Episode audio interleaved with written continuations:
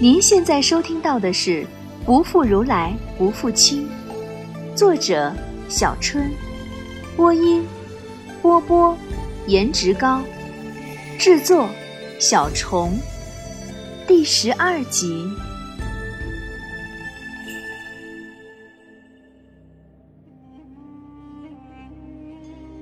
玄奘《大唐西域记》中说：“秋词，渠之国。”东西千余里，南北六百余里，国大都城，周十七八里。如今我正站在这周十七八里的一段城墙上，极目远眺，开阔的视野中，远处的天山连绵一片，白雪皑皑。天山脚下是极规整的田字状，灌溉农田被雪覆盖着，露出一团一团的黑色。今年的大雪降了那么多日，真是上天眷顾秋瓷。他眼望天山，说话时吐出丝丝白气。我没明白过来，探头看身边的罗石，他微笑着解释：“秋瓷干旱缺雨，只有冬季严寒降雪多，来年雪源才充足。”对呀，这里一年四季下不了几场雨，灌溉。都是靠天山融雪，雪水融化汇成季节河，只要有水流过便能耕种，而没有水的地方便是戈壁荒漠。西域诸国面积都不大，也是因为这个地域因素。突然记起，求此每年都有盛大的苏幕遮，就是启寒节。这个节日就是祈求冬天寒冷，天降大雪而来。唐代传入中原。成为唐时的一个重要节日。那每年的启寒节什么时候开始呢？我兴奋地想，一定得去亲眼目睹一下。每年七月初。太好了，我一定去参加。我搓手伸到嘴边喝热气，瞄一眼他，你陪我去好不好？他愣了一下，转头看天山，半天不言语。不会吧？参加个节日还要考虑那么久呀？不行，我就让扶沙提婆带我去。爱情，沙弥十戒之一，便有离歌五戒，我是不能去的。仍是眼望天山，声音听上去干巴巴的，有些无奈。我也愣神儿了，难怪他昨晚听我唱歌都要下那么大的决心。想起昨晚。无意中让他破戒了，心下着实不安，苦着脸说：“嗯，对不起，我对佛家戒律不熟，背不出来。这样吧，你把要遵守的十条戒律都告诉我，我就可以小心些，不让你做破戒的事。”他沉默一会儿，低头看脚背，终于轻声说了出来。前五戒为不杀生、不偷盗、不妄语、不饮酒、不……这些戒律太耳熟，不解地问他：“这个是居士受的五戒吧？”在家居士受五戒，沙弥戒只有一点不一样。他的脸突然又红了，不知道是不是寒风吹的，迈开步走向最近的一个叠垛，我赶紧跟上去。居士五戒里是不邪，而沙弥十戒则是不。他不看我，眼睛只是盯在高起的叠垛上。哦，我恍然大悟，也就是说，居士可以有婚姻内正当性关系，而沙弥则不可以有任何性关系。看着他绯红的脸，可能是这个关于性的戒律让他尴尬，赶紧嗯哼一声。向他打听后面五戒是什么。我们下了城墙，他带着我继续走，一边向我解释另外的五条戒律。离高广大床戒，意思是不能坐又高又大又非常讲究的椅子和床。离花式香满戒，指不在身上涂抹或装饰有香味的花环。呵呵，这完全是印度的习惯嘛。离歌舞戒。不能看歌舞表演，这个他刚刚跟我解释过。离金宝物界，这个好理解，就是不能有金银珠宝。离非时时界，必须严格遵守过午不食。嗯，这个我倒是早就知道，并且观察到了。这么一边说一边走，来到了都城西门外的大会场。通往会场，道路两边立有巨大的佛像，足有四五米那么高，气势恢宏。要是能保留到现代，会是多么壮观的遗址啊！罗什告诉我说，这里是召开五年一大会的地方。他解释说，五年一大会是佛教习俗，由信奉佛法的国家和国王每隔五年召集大会。倒是不光高僧云集，无论是否信佛都可以来。在此期间，会有各种各样的活动，如讲经。辩经、施舍、斋供等等，费用全部由国王提供。我明白了，告诉他，中原地区也有类似的活动，叫无遮大会。无遮就是无遮无盖，无论信仰什么，都一视同仁之意。在大会场里，罗什静静地等我测量，画完平面图，立体图得画那些佛像。我画人像的本事太差。也不好意思老要罗什等着，就想着以后再来细画。罗什带着我往会场西北方向走，是一条不太宽的河，已经结冰。河对岸有一座宏伟的寺庙，我们要到那里去参观。桥在很远的山坡上，为了省事儿，我们打算从冰面上过。冰虽然已经结得很硬，但我从小在长江以南长大。北方孩子冬天必备的滑雪技术一点儿也没有，战战兢兢在冰面上挪不出脚。一只指节细长的手伸到我面前，我赶紧握住，温润带着有些如诗的手牵着我，小心的前行。我死死盯着脚下的冰面，生怕自己掉到窟窿里去。好不容易到了对岸，吁口气，想抬头对他道声谢。却突然惊恐地发现，眼前出现了几片黑色斑点，他的脸在斑点中模糊不清。我大叫一声：“罗什，我怎么看不见你了？”感觉有只手包住我的眼睛，另一只手扶上我的肩膀，我被轻轻拥进一个瘦削的怀抱，引到一处可以坐下的地方。别急。闭上眼，一会儿就好。他的气息吹进耳朵，有些痒痒。我最怕耳朵里被人吹气，赶紧偏头，却撞上他的下巴。我们同时闷哼出声：“啊，疼吗？”我们居然同时开口问对方。我愣了一下，不愿去细想，自己伸手去揉头顶被撞的部位，一边疼得嘶嘶出声。我都那么疼，他也应该撞得不轻，却是闷声不吭，不知在想什么。过了片刻，他才开口：“是我不好，应该提醒你莫要盯着雪太久。”耳里又飘进令人酥痒的轻微气息，这一次我却不敢再躲了，嗯哼着，掩饰脸上的热意。罗什，啊，我不会瞎了吧？不会。说是不会，可为什么声音有点发颤？一下子慌了神儿，拉住他的宽袖，急急地问：“我要是真瞎了怎么办？”他的手仍然附在我双眼上，另一只手臂极轻地扶住我，只是这样轻轻的碰触，也能透过棉衣感觉出他过于纤瘦的手臂。他还是闷闷地说了句：“不会。”语气却不再像刚才那样带丝颤音，心下疑惑，他到底怎么了？坐了一会儿，他放开手，让我睁眼，纯净略带稚气的脸渐渐的由模糊转清晰，双眸清亮的看着我，一脸关切，也一脸潮红。如此近的距离，那汪深不见底的潭水倒映着有些呆滞的我，一瞬间。好像听见自己的心脏跳出一个不规则的强音，猛地站起身，我没事了，走吧。他仿佛突然醒转，嗖地向后退开，脸上的红潮将麦色肌肤掩盖住，连埋入衣领的脖子部位也一片绯红。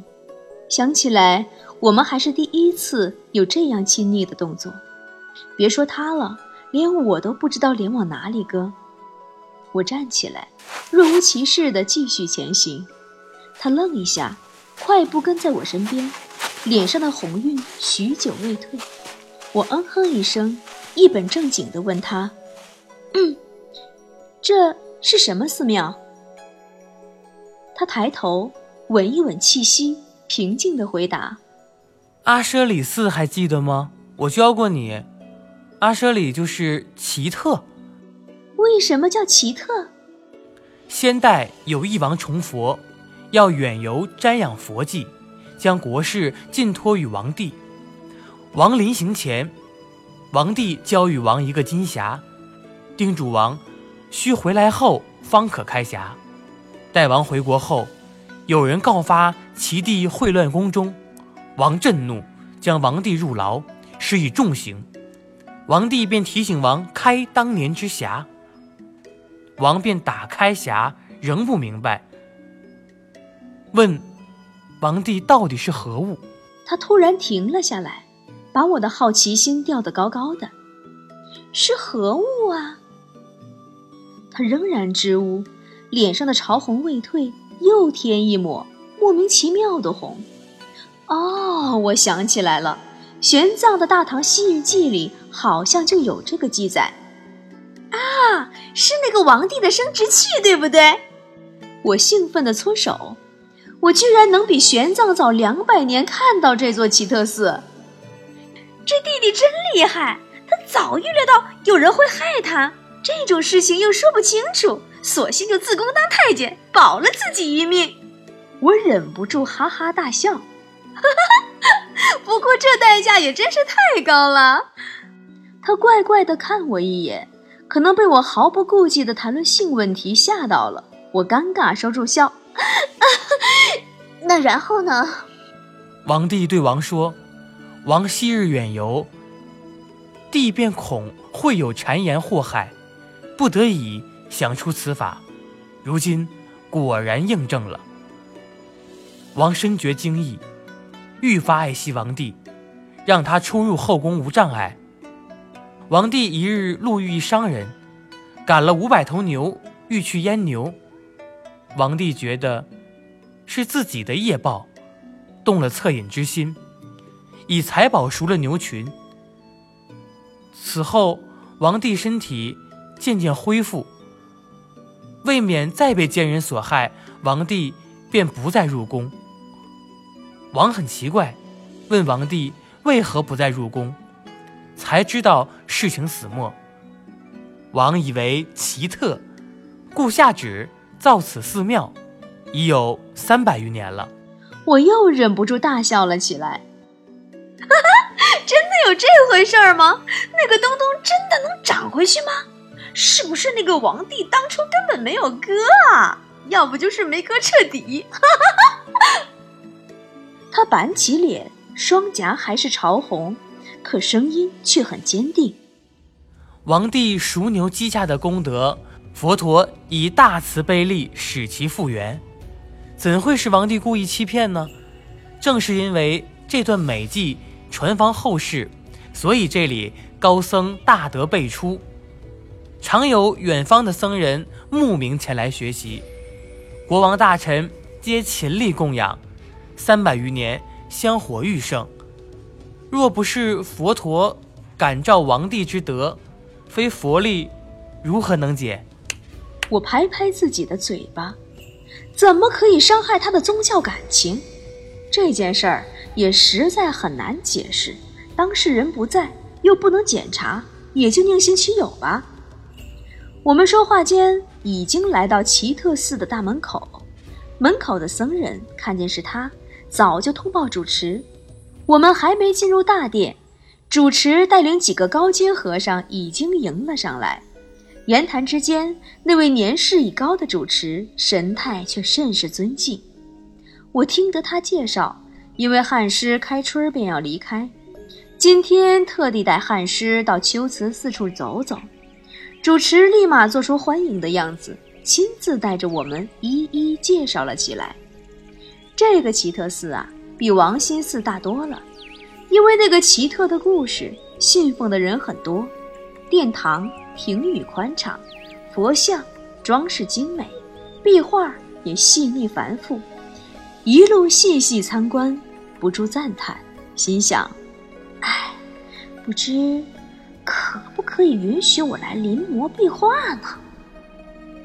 看完一圈，我不太好意思的提出想去解决个人问题。主持让一个小沙弥带我去，我不想让个男人等在门口，就叫那个小沙弥回去，我自己可以走回大殿。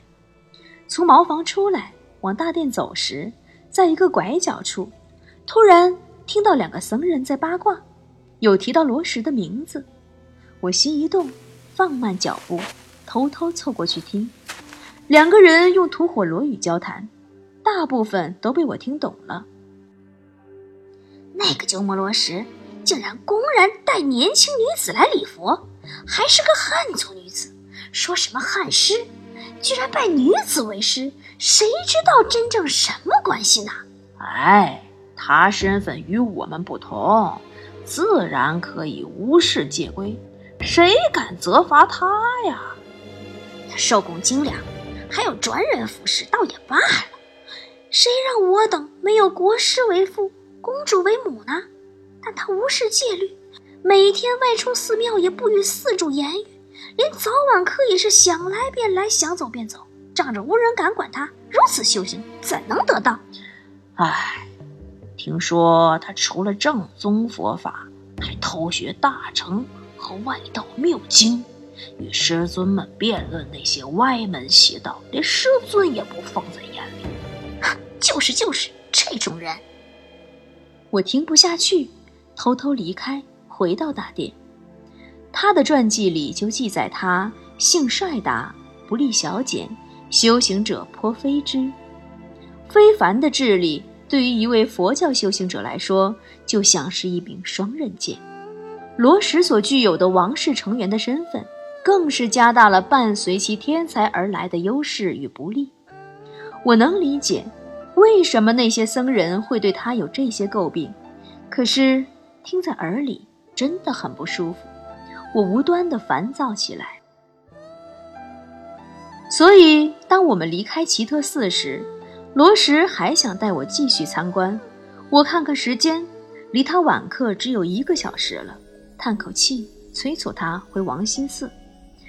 我没觉得那些清规戒律有多重要，可是他的一言一行都在别人的眼皮子底下，而他又不能离开他所依赖的佛教僧侣集团。他有些诧异，看看有些偏暗的天，即刻明白了我的意思，便要先陪我回国师府。我拒绝，告诉他我认路，自己会回去。我不想再听见有人拿着我和他的关系诋毁他了。他的脸色有些发白，怔怔地盯着我。爱情，你是不是听到什么了？我摇头。不管你听到什么，我都不在意。他说不在意，可是语气里还是有些愤愤，甩开袖子，昂头说：“罗什行事，从不刻于陈规，但求无愧于心。”我又叹气，高贵的身份和罕见的智慧。过早使他得大名，但也提供他可以忽视戒律的某种条件。他就是这样活得肆意。可是，罗什，你这样的无视，不也是一种无奈吗？那天我还是坚持自己回去。我只是他身边的匆匆过客，我不希望对他的诟病里再添一些我的因素。回到国师府时。一个小小的、裹得严严实实的身子，一头扎进我的怀里，撒娇着向我抱怨：“为何一天不见我的影子？”我开心地牵起他的手，跟他玩起了捉迷藏。院子里的笑声清朗单纯，让我的郁闷一扫而空。玩了一会儿，突然看见那袭褐红色的僧袍出现在门口。哎，他又逃晚课了。